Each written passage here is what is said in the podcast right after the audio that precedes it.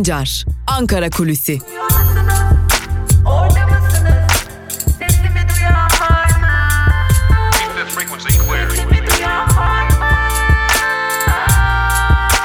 Özgürüz Radyo. Özgürüz Radyo. Özgürüz Radyo'dan ve Ankara Kulisi programının ilk bölümünden merhaba sevgili dinleyenler. Bugün 13 Aralık Cuma günü ve bugün tabii ki öncelikli gündem Ahmet Davutoğlu ve kurduğu partisinin tanıtım toplantısı olacak. Ahmet Davutoğlu bugün gün içerisinde Ankara'da Bilkent Otel'de partisinin tanıtım toplantısını gerçekleştirecek. Açıkçası bir gazeteci olarak heyecanlıyım zira başbakan olduğu dönemde yani ülkenin başında olduğu dönemde e, ekibinin akreditasyon vermemesi nedeniyle biz gazeteci olarak Ahmet Davutoğlu'nun katıldığı mitingleri ve katıldığı bazı programları takip edememiştik. Hatta kimi noktalarda sokakta görüntü almamız dahi engellenmişti Ahmet Davutoğlu'nu takip ederken. Bugün ilk defa Ahmet Davutoğlu'nun e, bir programını takip etme e, şansı yakalayacağız. Bugün toplantıyı biz de takip edeceğiz sevgili dinleyenler. Özgürüz Radyo olarak o toplantıda olacağız. Akreditasyon gerekmediği için sanırım biz de o toplantıda olabileceğiz. Peki bugün Ahmet Davutoğlu neler anlatacak? Hedefinde neler olacak? Tabi bugün Ahmet Davutoğlu'nun kurduğu ve genel başkanlığını yürüteceği partinin programı da kamuoyu ile paylaşılacak. Ee, bunlar işlenecek sevgili dinleyenler. Parti programına ilişkin açıklamalar da yapılacak. Ahmet Davutoğlu da bugünkü programda bir konuşma gerçekleştirecek. Ahmet Davutoğlu'nun bugünkü konuşmasında Cumhurbaşkanı Erdoğan ile girilen polemiğe be girmesi beklenmiyor. Oraya değinmesi beklenmiyor. Ancak ülkenin içerisinde bulunduğu duruma ilişkin kendi penceresinden tespitler yaparak kısmi de olsa AKP iktidarına yüklenerek eleştirilerde bulunması bekleniyor. Yine bugün parti programı dağıtılacak demiştik. O parti programının içerisinde neler olabilir sorusu akıllarda. Şunu söyleyelim dış politika öne çıkan bir konu olacak parti programında. Ahmet Davutoğlu'nun özellikle e, bir dış politikacı olarak da Dışişleri Bakanlığı'ndan gelen bir isim de olması nedeniyle dış politika noktasında önemli tespitlerin olması bekleniyor.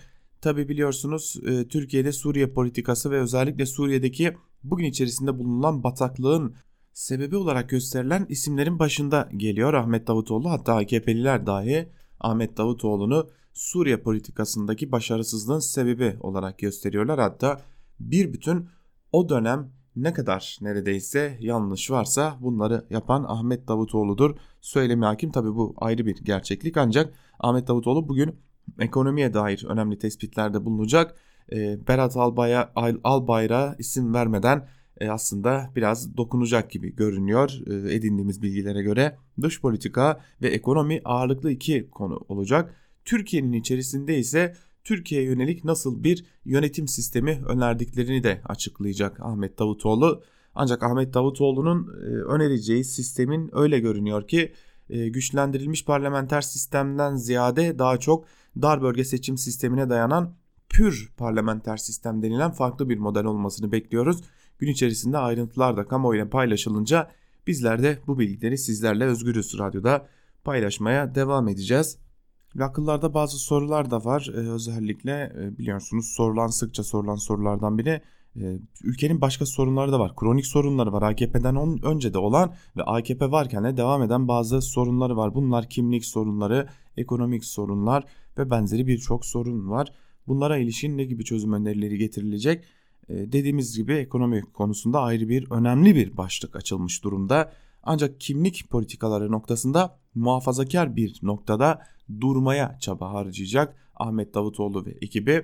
Zira hem Cumhuriyet Halk Partisi'ne oy verenlerden oy alam alamayacağını bildikleri için hem de Halkların Demokratik, Partisi'ne oy verenlerden oy alamayacağı noktasında hem fikir oldukları için ağırlıklı olarak Milliyetçi Hareket Partisi'nden küçük, İyi Parti'den belki biraz daha fazla ve tabii ki en önemlisi de AKP'den oy koparma niyetinde olacak Ahmet Davutoğlu ve ekibi. Tam da bu nedenle Türkiye'deki kimlik sorunlarına ilişkin bir takım çözüm önerileri getirilecek. Ancak bu çözüm önerileri e, çok nadir kimliklerin, aidiyetlerin dillendirildiği şekilde olacak ve özellikle milliyetçi ve muhafazakar kesimleri kızdırmadan bir politika izlenmeye çalışılacak. Ahmet Davutoğlu'nun partisinde e, aslında bugüne kadar biliyorsunuz birçok toplantı yaptılar. Alevilerle, Kürtlerle de bir araya geldikleri biliniyor. Ancak e, bu konuda neden, nedenle ilerleme sağlanacak sorusunun cevabı aslında pek de değil şeklinde özetlenebilir. Kısacası Ahmet Davutoğlu bugün bunlardan bahsedecek. Biz de bugün o programı takip ederek Özgürüz Radyo'da canlı bağlantılarla tüm gelişmeleri sizlerle paylaşmaya devam edeceğiz diyelim. Ve geçelim bir diğer önemli konumuza aslında Ahmet Davutoğlu'nun da bahsetti Ahmet Davutoğlu'ndan bahsederken aktardığımız gibi biliyorsunuz Ahmet Davutoğlu dış politika konusunda Türkiye'de yönetici konu konumunda bir isimdi. Dışişleri Bakanlığı'ndan geliyordu. Ee, şimdi bir de dışişlerinde Türkiye'nin sıkıştığı bir dönemden geçiyoruz ve son sıkışıklık haberi yine Amerika Birleşik Devletleri'nden geldi ve Senato'da Amerika Birleşik Devletleri Senatosu'nda Ermeni soykırımını tanıyan yasa tasarısı kabul edildi. Bunu da demokrat senatörler kamuoyuna duyurdular sevgili dinleyenler. Tabi işin e, bambaşka bir e, yanına gelmek gerekiyor. Bu tasarı nasıl kabul edildi? Bu tasarı aslında özellikle ABD Başkanı Donald Trump'ın talep ve isteğiyle biraz da ve Lindsey Graham'in de e, baskısıyla durdurmasıyla 3 kez senatoda gündeme alınmamıştı ancak bu defa gündeme alındı ve senatodan geçti. Tabi bu da akıllara Trump duvarı yıkılıyor mu sorusunu getiriyor Türkiye için özellikle. Ancak Türkiye'nin de Trump'ın elini güçlendiren daha doğrusu Cumhurbaşkanı Erdoğan ile Trump'ın arasındaki o ikili ilişkiyi koruyabilen bir e, yaklaşıma girmemesi nedeniyle aslında ve tabii ki Donald Trump'ın başında azil soruşturmasından tutalım yaklaşan seçimlere kadar birçok sorun varken pek de bu konularla ilgilenip bu konularla daha fazla tepki çekme niyetinde değil gibi görünüyor Donald Trump. E, AKP'liler de bu konuyu böyle yorumluyorlar. E, tabii tasarının geçmesinin ardından e, birçok partiden milletvekilleri ve yöneticilerle konuştuk. Nasıl oldu, nasıl geçebildi şeklinde Cumhurbaşkanı Erdoğan ile ABD Başkanı Donald Trump'ın ikili ilişkilerine işaret ediyor Türkiye'deki siyasi partilerin temsilcileri. Ancak bu durum ilelebet böyle devam etmeyecek. Trump bir yere geldiğinde tırnak içerisinde söylemek gerekirse kendi bekası için Türkiye'den veya da veya Cumhurbaşkanı Erdoğan ile olan ilişkilerinden vazgeçmek zorunda kalacak ve Türkiye için zorlu sürecin başladığı anlarda o zamanlar olacak diyorlar ve Ermeni soykırımının kabul edilmesi, er-, Ermeni soykırımını tanıyan yasa tasarısının kabul edilmesini de bu şekilde yorumluyor ağırlıklı olarak muhalefet partileri. Ancak AKP'liler hala bu konuda farklı düşünüyorlar. Kimileri demokratların Donald Trump'ı sıkıştırmak istediğini seçim yaklaşırken aziz soruşturması devam ederken sıkıştırarak Türkiye'ye baskı uygulamak istediğini belirtiyorlar. Tabi kimi AKP'liler ise hala Amerika Birleşik Devletleri'nde bir derin devletin olduğunu ve bu derin devletin e, Türkiye ile ilişkileri koparmak istediğini hatta Cumhurbaşkanı Erdoğan'ı doğrudan hedef aldığını da e, düşünüyorlar. Zira belki bugün e, pek de köşe yazılarında rastlamayacağız ancak önümüzdeki günlerde doğrudan doğruya Ermeni soykırımı konusunda önemli tartışmaların yeniden Türkiye'nin gündemine girmesini de bekliyoruz diyelim. Ve Ankara Kulisi programını Burada noktalayalım ikinci bölümde gazete manşetleri ve günün öne çıkan yorumlarıyla karşınızda olmaya devam edeceğiz. Bizler şimdilik küçük bir ara verelim. O aranın ardından yaklaşık bir saat boyunca da gazete manşetleri ve günün öne çıkan yorumlarıyla karşınızda olmayı sürdüreceğiz. Özgürüz Radyo'dan ayrılmayın.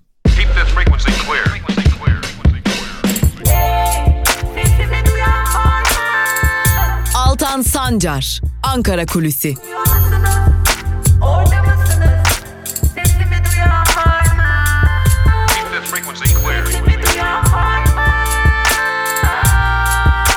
Özgürüz Radyo.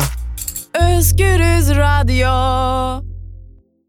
Ankara Kulisi'nin ikinci bölümüyle tekrar merhaba sevgili dinleyenler. Programımızın ikinci bölümünde gazete manşetleri ve günün öne çıkan yorumlarıyla karşınızda olacağız. İlk olarak Cumhuriyet Gazetesi'ne hep birlikte göz atalım. Cumhuriyet Gazetesi'nin bugünkü manşetinde mescit zorunlu revir değil sözleri yer alıyor.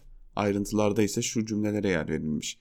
Milli Eğitim Bakanlığı'nın öğrenciyi merkeze almayan yönetmelikleri anne babaların kabusu oldu.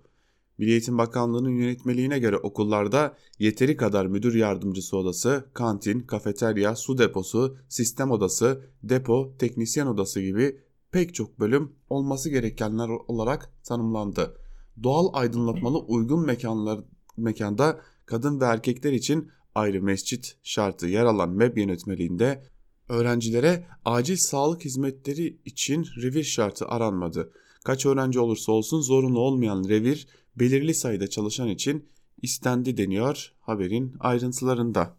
Devam edelim. Tarihi çarpıtma başlıklı bir diğer haberin ayrıntılarıyla devam edelim. Türkiye'nin S-400'den vazgeçmemesi üzerine önceki gün yaptırım tasarısını Dış İlişkiler Komitesi'nden geçiren ABD'den iki hamle geldi. 1915'te yaşananları soykırım olarak tanıyan tasarı Senato Genel Kurulu'nda oy birliğiyle kabul edildi. Tasarı ilk kez hem Temsilciler Meclisi hem de Senato'dan geçmiş oldu. Yasalaşması için Trump'ın onayı gerekiyor. Türkiye'ye yaptırım içeren ABD savunma bütçesi de Temsilciler Meclisi'nden geçti. Ankara kararları kınadı. Kanal siyasi sükse yapacak başlıkta haberi de aktaralım sizlere yine Cumhuriyet gazetesinden.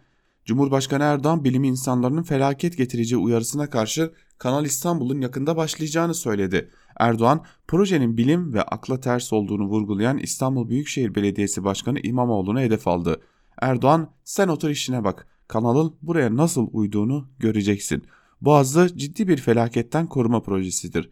Çevre boyutunun yanında siyasi boyutuyla da Kanal İstanbul dünyada çok ciddi bir sükse yapacak demiş Cumhurbaşkanı Erdoğan. Cumhuriyet Gazetesi de bu haberi birinci sayfasından okurlarıyla paylaşmış. Bir gün gazetesiyle devam edelim. Maaşlar eridi, mutfak boş kaldı manşetiyle çıkmış bir gün gazetesi. Ayrıntılar ise şöyle. Hükümet ile işçi sendikaları arasında asgari ücret pazarlığı sürüyor. İşveren ve hükümet işçiye en düşük zammı vermek için 1001 gerekçe uydururken 2019 yılı verileri asgari ücretinin içinde bulunduğu acı tabloyu ortaya koydu. Cumhuriyet Halk Partisi Emek Bürosu TÜİK'in baz aldığı fiyatlar ile market fiyatlarının ortalaması üzerinden asgari ücretinin evine giren temel tüketim malzemelerindeki fiyat değişimlerini araştırdı. Çalışma asgari ücretlinin alım gücünün mutfak enflasyonuna karşısında dramatik ölçüde azaldığını ortaya koydu. Bu yılın Ocak ve Aralık aylarındaki ortalama fiyatlara göre asgari ücretli bir çalışan bu yılın başında tüm maaşıyla 505 paket süt alabiliyorken yıl sonunda bu sayı 138 azalarak 367 pakete düştü. Ocak ayından bu yana asgari ücretle alınabilecek et 5, tavuk 41, pirinç 50, un 168, bulgur 105, kuru fasulye 37, zeytin ise 15 kilogram azaldı. CHP'li Veli Ağbaba Cumhurbaşkanı Erdoğan'ın ekonomide toparlanma dönemine girildiği söylemini değerlendirirken yaşanan fiyat artışları bir yıllık süre içerisinde asgari ücretlinin mutfağına giren yiyeceği ciddi oranda azalttı dedi şeklinde de haberin ayrıntıları aktarılmış. 211 kişiye bir polis başlıklı bir diğer haberle devam edelim.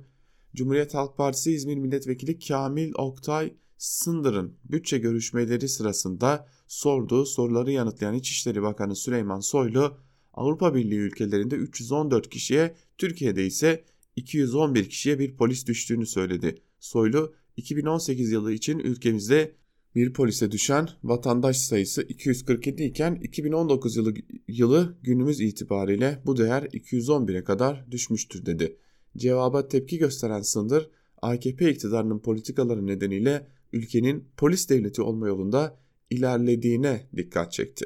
Soylu'nun yanıtını bir güne değerlendiren Sındır, kolluk personeli başına düşen vatandaş sayısı emniyette 261 kişiden 211 kişiye düşmüş. Bunun sınırı nedir? Anlaşılan kurdukları tek adam rejiminin teminatı olarak polisi görüyorlar ifadelerini kullandı. Peki bu kadar sayı düşerken dünyada yani OECD'nin 2016 raporuna göre Avrupa Birliği ve Türkiye'nin de 1000 kişi başına düşen hekim sayısı ne? İşte o da şöyle. Türkiye'de 1000 kişi başına düşen hekim sayısı 1.8. Yunanistan'da 6.6, Norveç'te 4.3, Almanya'da 4.2, İtalya'da 4, Fransa'da 3.1. Bu kadar polis alınırken neredeyse 500 bin atamayı bekleyen öğretmen de var. Bu da işin bir diğer yanı olarak karşımızda duruyor. Bir gün gazetesini de burada noktalayalım. E, kişi başına düşen o polis haberiyle, o dikkat çeken haberle bu haberi de aktardıktan sonra geçelim Yeni Yaşam gazetesine. Yeni Yaşam gazetesi kaçınılmaz son manşetiyle çıkmış. Manşetin ayrıntılarında ise şunlar yer alıyor. İdlib ve Libya üzerinden Rusya ile arası gelinen Ankara'yı ABD'de sıkıştırmaya devam ediyor. Türkiye'nin Kuzey ve Doğu Suriye'ye yönelik yaptığı operasyon sonrası hazırlanan ve ABD Temsilciler Meclisi'nde ezici çoğunlukla kabul edilen yaptırım tasarısı Senato Dış İlişkileri Dışişleri Komitesi'nde de 4'e karşı 18 oyla kabul edildi. Senato Genel Kurulu'nda da oylanacak olan tasarı 3'te 2 çoğunlukla kabul edilirse Trump'ın onayı gerekmeden yasalaşacak. Tasarı yasalaştığı takdirde Türkiye silah sevkiyatı duracak, Halkbank'a yaptırım uygulanacak. Ayrıca Milli Savunma Bakanı Hulusi Akar, Genelkurmay Başkanı Yaşar Güler, 2. Ordu Komutanı Sinan Yayla, Hazine ve Maliye Bakanı Berat Albayrak yaptırım listesinde bulunurken Kuzey Suriye operasyonuna karar veren ve katılan askerler de yaptırım kapsamına alınacak. Yanı sıra Cumhurbaşkanı Erdoğan'ın ve yakınlarının mal varlığı da araştırılacak deniyor haberin ayrıntılarında. AKP bölündü başlıkta bir diğer haberle devam edelim. Ayrıntılar şöyle. AKP'de Başbakanlık ve Dışişleri Bakanlığı dahil çok önemli görevler alan ve Eylül ayında AKP'den istifa eden Ahmet Davutoğlu kendi partisini kurdu. Partinin kuruluş dilekçesini İçişleri Bakanlığı'na Ayhan Sefer Üstün, Selçuk Özdağ, Feramuz Üstün, İzzettin Küçük, Nedim, Nedim Yamalı ve Yeşim Karadağ iletti. Partinin logosu olarak çınar, çınar yaprağı seçilirken partinin kurucuları arasında eski YÖK Başkanı Yusuf Ziya Özcan, eski Bursa Valisi İzzettin Küçük, 15 Temmuz darbe girişiminde eşi ve çocuğunu kaybeden Nihal Olçok ile gazeteciler Hakan Albayrak, Bayram Zilan ile Davutoğlu'nun eski danışmanı Etienne Mahçupyan da yer alıyor denmiş haberin ayrıntılarında. Oruç'a meslektaş desteği, o gazetecidir başlıklı haberle devam edelim. Ağrı'nın Doğu Beyazıt ilçesinde HDP ilçe eş başkanı Abdullah Ekerek ile birlikte gözaltına alınan gazeteci Aziz, Aziz Oruç ile ilgili haberi havuz medyası HDP'li başkan terörist ile birlikte yakalandı diye sundu. Meslektaşları Oruç'un haberlerinden dolayı yargılandığını hatırlattı deniyor haberin ayrıntılarında. Evet, Yeni Yaşam gazetesini de burada noktalayalım. Yeni Yaşam'ın ardından da Evrensel gazetesine göz atalım. Evrensel gazetesinin manşetinde ise bugün iki kişi çalışıyoruz, yoksulluğu aşamıyoruz sözleri yer alıyor. Ayrıntılar ise şöyle. Türk İş'in bir kişinin yaşam maliyetlerinden hareketle hazırladığı asgari ücretin 2554 lira olmasını istedi. Ancak 9 Eylül Üniversitesi Hastanesi'nde çalışan kadınlar bu rakamı yetersiz buluyor. İşçilerin neredeyse tamamı aynı noktaya dikkat çekiyor. İki kişi çalıştığımız halde yine yoksulluk sınırının altında kalıyoruz. Konyalı işçiler geçinemiyor. Yetmeyen ücretler üstüne binen vergi borçsuz yaşamayı imkansız kılıyor. Bu yüzden işçiler asgari ücretin artırılmasından yanın, artırılmasının yanında vergiden muaf tutulmasını talep ediyor. Disk Gıda İş temsilcisi Gökhan İmrek ise işçileri iş yeri örgütlemeye çağırıyoruz diyor haberin ayrıntılarında sevgili dinleyenler. Dikkat çeken bir haber var. HDP'lilere arabana molotof atılabilir tehdidi başlıklı. Ayrıntılar ise şöyle. HDP İstanbul İl Örgütü kendilerini istihbarat olarak tanıtan bazı kişilerin partilere ajanlık dayatmasında bulunduklarını duyurdu. HDP'li yöneticiler arabanıza molotof atılabilir, çocuğunuzun dershanesini biliyoruz tehditleriyle karşılaştıklarını anlattı deniyor haberin ayrıntılarında. Yani ülkede nasıl siyaset yaptırılmazın da bir karşılığını görmüş oluyoruz aslında. Evet, Evrensel Gazetesi'ni de noktalayalım ve geçelim Sözcü Gazetesi'ne. Sözcü Gazetesi'nin manşetinde neler yer alıyor hep birlikte göz atalım. Bir dönemin Genelkurmay Başkanı'na askerlerden şok. 221 emekli subay Akar'dan yana değil Özel'den yana çıktı manşetiyle çıkan Sözcü gazetesinin haberinin ayrıntıları şöyle. Genelkurmay eski başkanı Hulusi Akar'ın CHP'li Özgür Özel hakkında açtığı tazminat davasında 221 asker Akar aleyhine tanıklık için başvurdu. CHP'li Özel, Hulusi Akar'ın kumpas davalarında yargılanan silah arkadaşlarını bu süreçte yalnız bıraktığını söylemişti. Akar da Özel'e 500 bin liralık tazminat davası açmıştı. İlginç bir gelişme yaşandı. Kumpasze'de 221 emekli subay Özel lehine tanıklık yapmak için başvurdu. Özel 49 yıllık asker olan Akar 250 bin lira ikramiye almıştı. Şimdi benden 500 bin lira istiyor dedi şeklinde de haberin ayrıntıları aktarılmış. Devletten satılık çürük çürük bina başlıklı haberin ayrıntıları ise şöyle. İstanbul Büyükşehir Belediyesi'nin depreme dayanıksız raporu verdiği İstanbul'daki devlet lojmanı binası Milli Emlak tarafından satışa çıkarıldı. Skandala konu olan bina Ataköy'de 98 daireli 3 bitişik binadan oluşuyor. Devlet arşivlerinin personel lojmanıydı. İstanbul Büyükşehir Belediyesi ekipleri binada deprem incelemesi yaptı ve binanın konut olarak kullanılamayacağı raporunu verdi. Sonra ne mi oldu? Devlet 3 binadaki toplam 98 daireyi 665 bin lira ile 845 bin lira arasındaki fiyatlara satışa çıkardı. Duyanlar şaştı kaldı deniyor. Haberin ayrıntılarında devlet müteahhit olalı çok uzun süre oldu Türkiye'de özellikle AKP iktidarıyla e haliyle müteahhit elinde binada kalsın istemiyor bir şekilde elden çıkarmaya da çalışıyor diyelim ve geçelim Karar Gazetesi'ne. Karar Gazetesi'nin bugünkü manşetinde kanal düellosu sözleri yer alıyor. Ayrıntılar ise şöyle. İkinci Boğaz projesinde tansiyon yükseldi. İstanbul Büyükşehir Belediyesi Başkanı Ekrem İmamoğlu bilimsel gerçekler var. Kentin coğrafyasını böyle bir değişimi kaldıramaz dedi. Erdoğan sert cevap verdi. Belediye başkanı çıkmış Kanal İstanbul'u buraya yaptırmaz diyor. Sen otur işine bak. Projeyi rafa kaldırmayız. Bu çalışma siyasi boyutuyla da dünyada çok ciddi sükse yapacak. Kamuoyunda tartışmalara yol açan Kanal İstanbul için uzmanlardan faunayı yok eder değerlendirmeleri geldi. İstanbul Büyükşehir Belediyesi Başkanı da seçim vaadi olarak ortaya atılan proje tartışılmadı. Bu bir dayatmadır suçlamasını yöneltti. Gerçeklerin %90'ı geçersiz. Kanal İstanbul'da 1 milyon nüfus oluşturuluyor. Yeni bir rant projesi mi dedi. İmamoğlu'na sert çıkan Cumhurbaşkanı bu boğazı ciddi bir felaketten kurtarma projesidir diye konuştu. İmamoğlu ve CHP'yi hedef alan Erdoğan şöyle devam etti. Çıkmış belediye başkanı Kanal İstanbul buraya uymaz diyor. Nasıl uyduğunu göreceksin. En kısa zamanda ihalesini de gerçekleştireceğiz. Stratejik önemde bir projeyi engellemek için her yolu deniyorlar. Birileri başlarını okşayan efendilerine diyet borcu ödeyecek diye Türkiye'yi büyütecek projeyi rafa kaldırmayız. CHP'nin takos siyasetine boyun eğmeyeceğiz demiş Cumhurbaşkanı Erdoğan. Yerel seçimlerde Binali Yıldırım'la birlikte yarışan Kanal İstanbul projesi İstanbul halkından onay görmedi. Bu projeyi yapmayız diyen Ekrem İmamoğlu o ilin yerel, yönetimci, yerel, yerel yöneticisi seçildi. Tabi tüm bunlara rağmen e, yerel yöneticileri kendisinden değilse pek de dinlemeyen AKP iktidarı bir biçimde tabi yerel yöneticinin yetkilerini kısıtlayarak da bu Kanal İstanbul projesini hayata geçirmeye çalışıyor. Yeni partinin dilekçesi tamam başlıklı yine Karar Gazetesi'nden bir haberle devam edelim. AKP'den istifa ettikten sonra yeni parti çalışmalarını hızlandıran eski başbakan Ahmet Davutoğlu süreci tamamladı. Davutoğlu'nun liderliğindeki parti kuruluşu için dosya İçişleri Bakanlığı'na verildi. Davutoğlu'nun sürecin detayları için bugün geniş katılımlı bir basın toplantısı düzenleyeceği öğrenildi. Öte yandan AKP eski milletvekili Abdullah Başçı, Ahmet Davutoğlu ve ekibinin yeni kapıda düzenlenecek Konya günlerine davet edilmesinin engellenildiğini öne sürdü. Yeni partinin kurucuları arasında olduğu belirtilen Başçı, sosyal medya hesabındaki paylaşımında katil surette Davutoğlu ve yanındakileri davet etmiyorsunuz talimatı geldi ifadelerini kullandı deniyor haberin ayrıntılarında. Karar gazetesinin ardından da yandaş medyaya göz atalım. İlk olarak Milliyet'e bakalım. Milliyet gazetesinin bugünkü manşetinde kaçış yok sözleri yer alıyor. Ayrıntılar şöyle.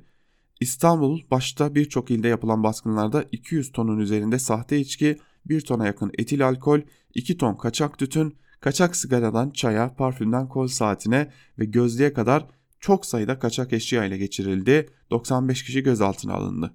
Şimdi ele geçirilenleri tekrar tek tek sıralayalım sizlere. İstanbul merkezi 9 ilde eş zamanlı baskınlar düzenleniyor ve 72 kişi gözaltına alınıyor. 200 tonun üzerinde sahte denilen içki ele geçiriliyor. Yine İstanbul Havalimanı'nda paketlenmiş çikolataların içine ve çerçevelerin kenarına yerleştirilmiş 14 kilo 980 gram kokain ele geçiriliyor. İzmir'de 3 depoda yılbaşı öncesinde piyasaya sürülmeye hazırlanmış kaçak parfüm, gözlük, saat ve sigara ele geçiriliyor. Ankara'da ilaç ve cinsel gücü arttırdığı iddia edilen içecekleri ülkeye getiren Irak uyruklu 3 kişi yakalanıyor. 17 bin kutu ilaca el konuluyor. Adana'da polisin düzenlediği operasyonda durdurulan bir kamyonete yapılan aramada da yatak bazalarının arasına gizlenmiş 15.490 gümrük kaçağı sigara bulunuyor. Şimdi şu cinsel gücü arttırıcı olan ve sağlığa zararlı olduğu belirtilen ilaçları tabii ki kokaini ve diğer e, sahte içkileri bir köşeye koyalım. Bunlar dışında neler kalıyor? Bunlar dışında kaçak sigara ve tütün kalıyor. E, bir de tüketicinin kendi alkolünü yapmak için kullandığı alkol kalıyor. Yani sıklıkla rakısını, viskisini yapmak için tüketicilerin bir yerlerden satın aldığı aromalarla, aromalarla tatlandırdığı e, bir e, alkol kalıyor.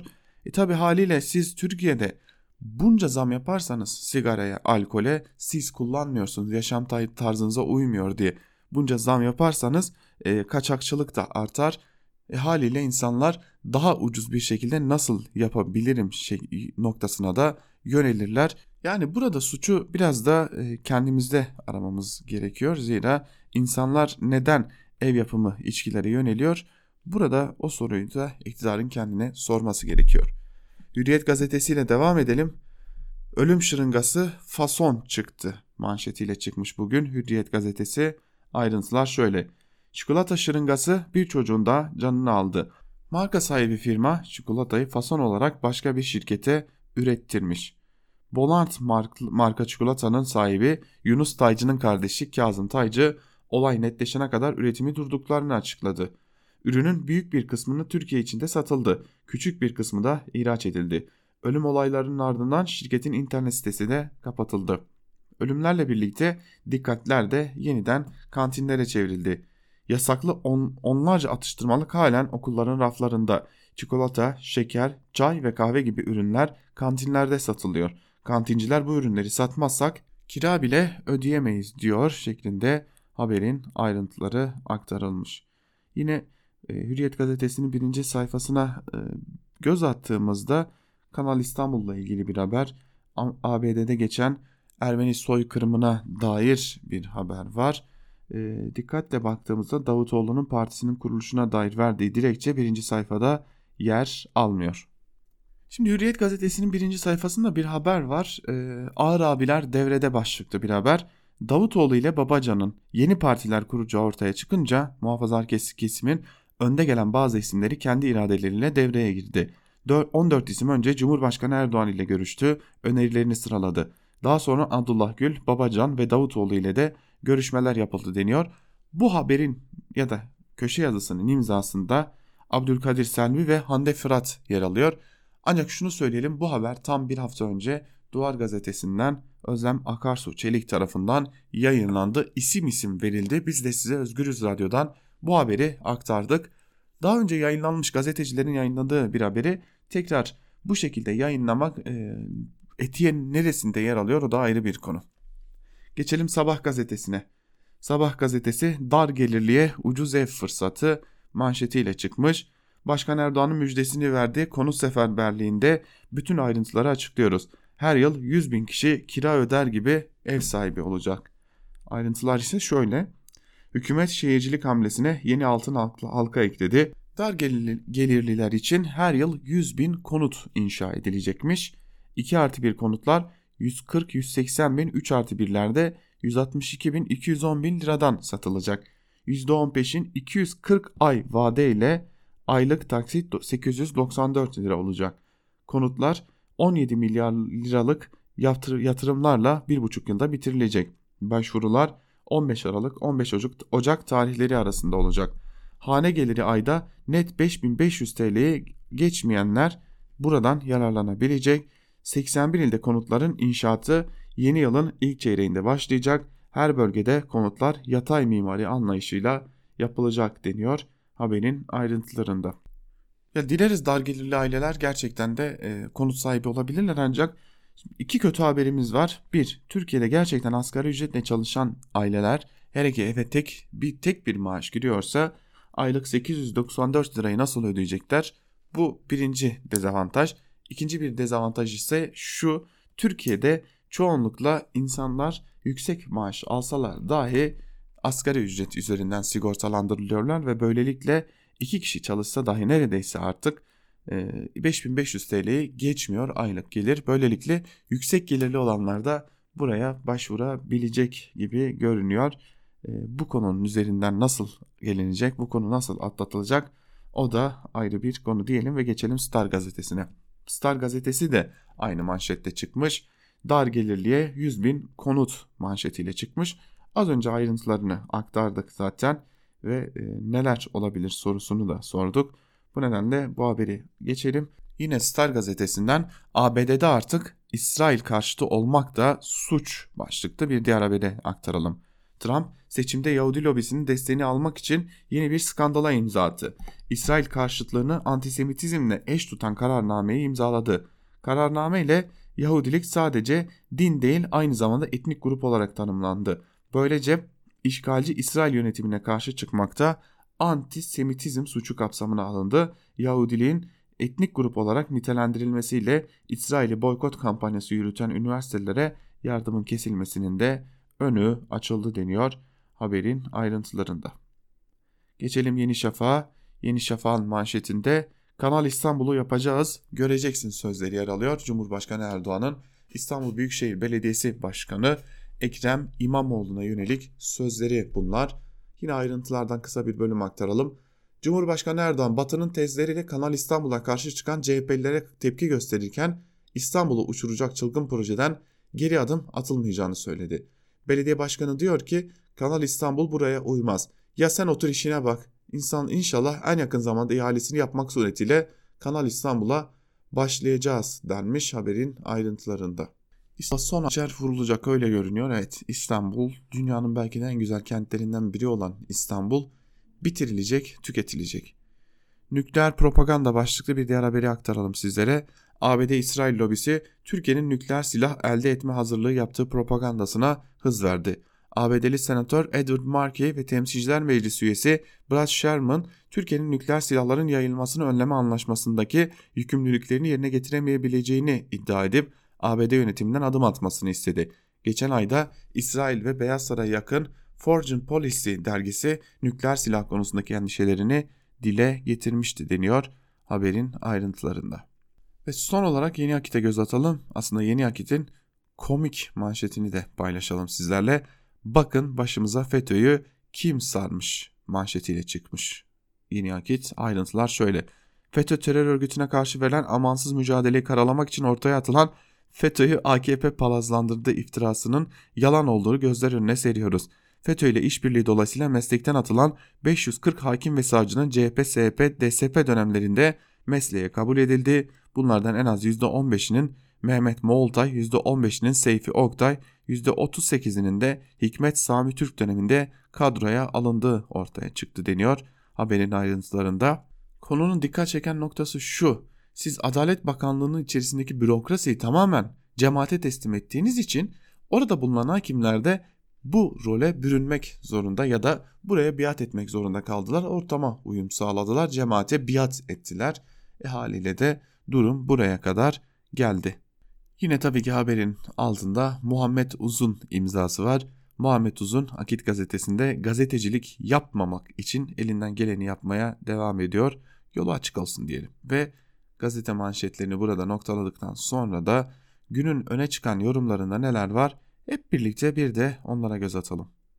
İlk olarak Habertürk'ten Muharrem Sarıkaya'nın yazısıyla başlayalım. Siyasetin yeni enerji merkezi başlıklı bir yazı kalemi almış Sarıkaya ve yazısının bir bölümünde şunlar aktarılıyor.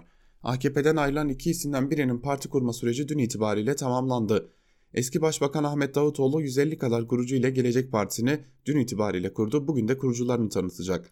Eski Başbakan Yardımcısı Ali Babacan ise muhtemelen gelecek ay içinde parti kuruluşunu tamamlayacak. Şimdi soru şu. Aynı sosyolojik tabanın içinden çıkıp gelen Davutoğlu ve Babacan'ın birbirinden farkları ne olacak? Yoksa geçmişte ANAP Doğru Yol Partisi arasında görüldüğü gibi aynı tabandan beslenecek 3 benzeri mücadelesine mi tanıklık edilecek? Kuruluşunu önceden tamamlayan Davutoğlu ekibiyle dünkü sohbetinde aktardıklarından özet yaparsam, hedeflerini AKP'nin ilk kuruluş döneminde var olup 2016 sonrasında kaybolduğunu ileri sürdükleri hedefler üzerine oturtacaklarını belirttiler. Özgürlükçü, kapsayıcı, katılımcı ve hukuk teminatına dayalı devlet yönetimi diye de çerçevesini çizdiler. Siyasi duruşunu da AKP'nin sosyolojik tabanına sırtını dayamış bütün kesimlere yelpazesi ve kapısı açık bir parti olacağı sözleriyle dile getirdiler. Bu ilkelere karşın AKP'den mevcut herhangi bir milletvekilinin kurucular arasında bulunmamasının gerekçesini de şöyle açıkladılar. Diyelim ki 3 veya 5 milletvekili gelmiş olsaydı Koparabildiklerine bakın. 3-5'i geçmedi olacaktı. Veya 20'den çok sayıda alsaydık bu kez de gördünüz mü partiyi parçalama hedefindeler denilecekti. O nedenle arkadaşlarımızla gönül bağımız devam ediyor. Ama kurucular arasında olmamalarının daha yararlı olacağını düşündük. Kurucular belirlenirken daha önce de bu sütunda belirttiğim gibi önce her ilden bir kişi alınmış. Sonra nüfusu 1 milyonu geçen metropoller için her 500 bin artı nüfusa bir kişi daha eklenmiş. Partinin kuruluşuna ilişkinde benzer yenilikler var.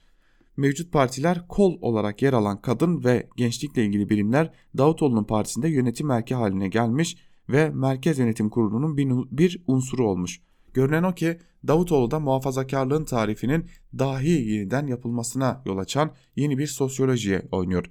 Sözünü ettiğim eğitimli, beyaz yakalı diye tanımladığımız diğerini çabuk etkileyebilen bir işi olan ve dünya meselelerinde çoklu medya organları aracılığıyla bağımsız bir şekilde irdeleyip yorumlayan yeni seçmen yapısı. Bunlar da tek başına bir şey ifade etmiyor. Onların içinden de kadın, genç ve çevreye duyarlı olanlar öne çıkıyor. Bugün Finlandiya'dan Avustralya'ya kadar uzanan siyaset aranasında genç kadınlar ve genç erkekler etkili bir şekilde geliyor. Şili'de başlayan ve tüm dünyayı etkileyen son dönemdeki evrensel gösterinin kadın merkezinde de unutulmamalı ki kadın hareketi var diyerek Davutoğlu'nun partisinin de bu noktada hareket ettiğini dile getirdikten sonra şu cümlelere de yer veriyor. Aslında iki partinin devreye girmesi siyasette iktidarı ve muhalefetiyle herkesin de oyunun yeniden kurulmasını zorunlu kılacak. Çünkü düne kadar muhalefet hareketini temsil eden Millet İttifakı, CHP, İyi Parti, Saadet Partisi dışarıdan desteğiyle HDP'den kurulu dörtlü bileşene dayalıydı. Sahneye şimdi iki oyuncu daha katılacak ve sayıyı 6'ya çıkaracak. Ayrıca bu yeni gelenler de dörtlünün geçmişte pay koparmak için yoğun emek gösterdiği ötekinin sosyolojik tabanından bir parça kopararak gelmiş olacak. Bu da oyunun yeniden kurulmasını, kartların bu kez altılıya göre dağıtılmasını zorunlu hale getirecek diyor Muharrem Sarıkaya yazısının bir bölümünde. Evrensel Gazetesi'nden Yusuf Karataş'la devam edelim. Babacan Kürt sorununda umut olabilir mi? Başlıkta yazısının bir bölümünü sizlerle paylaşalım. Birkaç gün önce yurt dışından yaşay yurt dışında yaşayan bir gazeteci arkadaş aradı. Yusuf Bey, sizinle Ali Babacan'la yaptığınız toplantı hakkında görüşmek istiyorum dedi. Ne toplantısı deyip sorup anlamaya çalışırken bununla ilgili bir yazı da yazdınız ya diye ekleyince haliyle şaşkınlığım artmıştı. Neyse sonunda durum anlaşıldı. Yaşanan karışıklık gazeteci arkadaşa Kürt siyaseti içinde yer almış ve İHA'de Genel Başkanlığı da yapmış Yusuf Alataş'ın yerine benim telefon numaramın verilmesinden kaynaklanıyordu. Ali Babacan'ın aralarında Yusuf Alataş'ın da yer aldığı bazı Kürt siyasetçi ve aydınlarla yaptığı toplantıyı bu telefon sayesinde öğrendim. Bilindiği gibi AKP'den ayrılan ve bir tarafında Ahmet Davutoğlu'nun öbür tarafında da Babacan'ın başını çektiği iki hareketin partileşme çalışmaları yapılıyor. Özellikle Babacan'ın 2001 krizi sonrasında ekonominin görece toparlandığı bir dönemde ekonomiden ve daha sonra da AB'den sorumlu bakan olması ve yine aralarında eski Cumhurbaşkanı Abdullah Gül'ün desteğinin bulunması bakımından Davutoğlu'ndan daha etkili olabileceği yönünde değerlendirmeler yapılıyor. O zaman uzatmadan soralım. Babacan hareketi Kürt sorunu konusunda bir umut olabilir mi? Eğer bu soruya gelecek fala bakarak yanıt vermeyeceksek bu hareketin içinde yer alan isimlerin bugüne kadar Kürt sorununda yaptıklarına dönüp bakmak gerekiyor.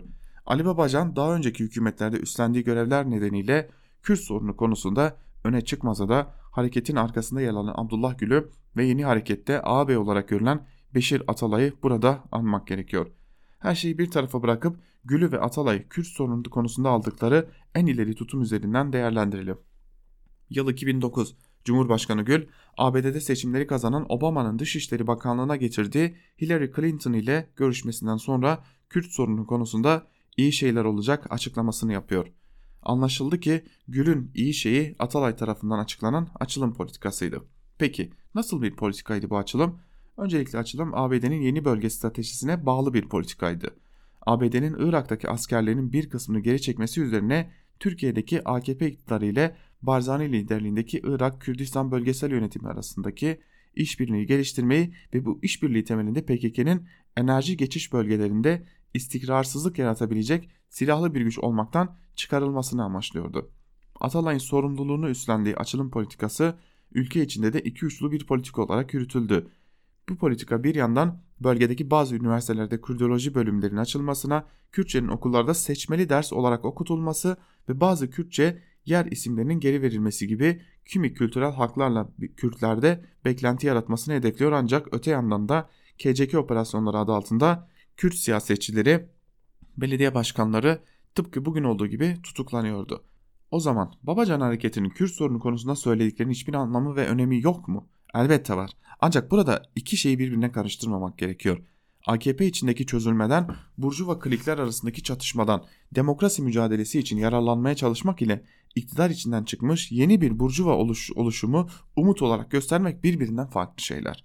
Sonuç olarak Kürt, bugün Kürt sorununun demokratik çözümü konusunda hala bir umut varsa bu umudun kaynağı Babacan hareketi değil Kürt halkı ve ülkedeki demokrasi güçlerinin her türlü baskıya karşı ısrarla sürdürdükleri mücadele ve bu mücadelede dostu düşmanı ayırma konusunda kazandıkları deneyimdir diyor Yusuf Karataş da yazısının bir bölümünde. Devam edelim yine Çiğdem Toker'le devam edelim.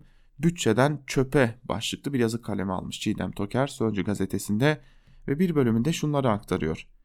Özlem Güvenli'nin haberini okuyunca öğrendim. Meğerse çöplerden sızan sıvıların nakli için de ihale açılırmış. Yan yana gelen kelimeler yeterince anlatıyor. Çöpten sızan sıvıların çevreye zarar vermeden arıtma tesisine taşınmasının zahmetli dahası özellik arz eden bir iş olduğu açık. Ama aynı iş bir yıl arayla 20 milyon TL daha düşük fiyata ucuza ihale edilebiliyorsa orada epeyce durmak lazım. 20 milyon lira ne, ne mi demek? 9900 işçinin bir aylık asgari ücret bedeli ya da 825 asgari ücretli işçinin bir yıllık maaşı demek. Oradan hesap edin. Kısa özet İstanbul Büyükşehir Belediyesi şirketlerinden İstaç 2018 yılında yani AKP yönetirken söz konusu ihaleyi 42.9 milyon liraya yaptırmak üzere şirketle sözleşme imzalamış. Aynı iş bir yıl sonra geçen Kasım'da 23 milyon liraya ihale edilmiş.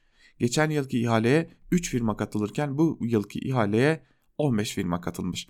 Yalnızca bu cümle bile o kadar çok şey anlatıyor ki bir kere şunu anlatıyor. Bir kamu ihalesine 3 firmanın katılması ile 15 firmanın katılması arasında rekabet dolayısıyla sonuç arasında dağlar kadar fark vardır.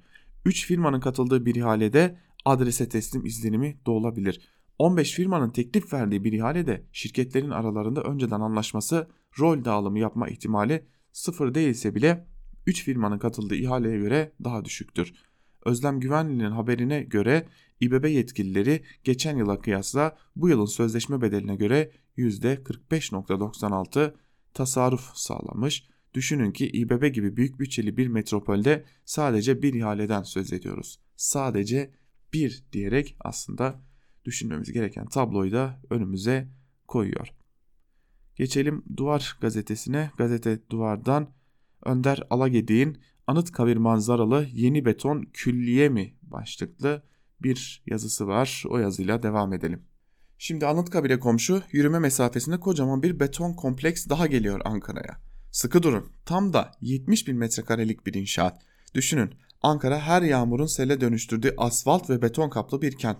Yapının kondurulacağı 5 evler ise bir tarafı hastane eğitim kurumlarının diğer tarafı ise konutların olduğu bir kavşak. O kavşaktaki yeşillikler içinde iki okul yıkılıp yekpare beton bir blok fikri bu aralar Ankara'da herkesin kabusu. Nasıl kabus olmasın ki?